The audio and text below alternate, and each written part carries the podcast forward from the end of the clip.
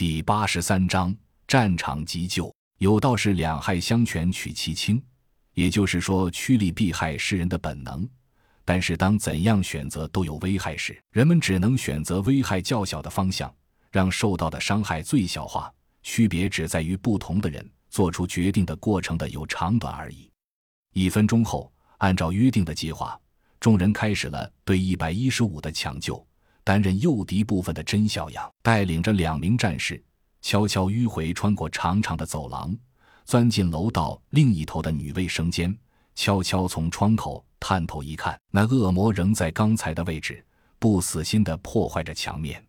几秒钟后，三支枪管从几个窗户里悄悄伸出，又停了一秒钟，发出了不同以往的闷响。数道光线破开空气，向着母体急火而去。一秒子弹划过几十米长空，打入了母体的身躯。几秒钟后，就像用打火机从下面远远炙烤白纸。母体的翅膀上、身上出现了块块腐烂，隔得老远都听到它一声怒吼，猛地闪了两下翅膀，满含着愤怒，向着伤害发起的方向冲来。甄孝阳见计划生效，喊了一声“转移”，三人同时收枪，向门口快速跑去。刚跑出门，就听见轰隆一声巨响，背后的墙壁又开了一扇天窗，墙洞顺利打开了。母体却因为用力过猛，身体却也被卡在了墙洞里面。甄孝阳见状，停住了脚步，高喊了一声：“射击，歼灭！”三人回头，一秒子弹不要钱一样轰向母体，一个弹夹弹夹打完，母体的上半身已经被打成了筛子。只听母体发出了一声仿佛来自地底深处的咆哮，整个身体竟然不退反进，哗啦一声，竟一下子钻进了楼里。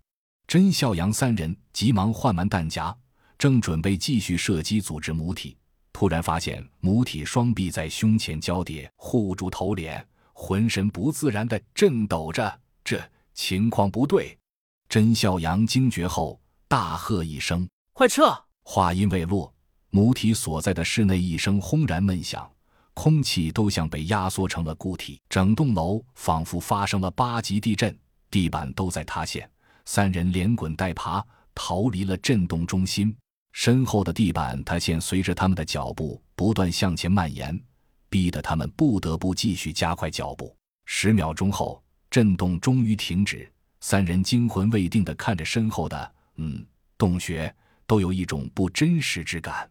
就在这时，步话机响了，二姐的声音传来：“一百一十五已经得到急救，你们可以撤了。”原来，根据他们的计划，甄孝阳等三人负责引开母体，二姐等几人则把一百一十五扶到窗口，让他立起来，同时拿出一根荧光定位棒，斜插在他的腹部衣襟处。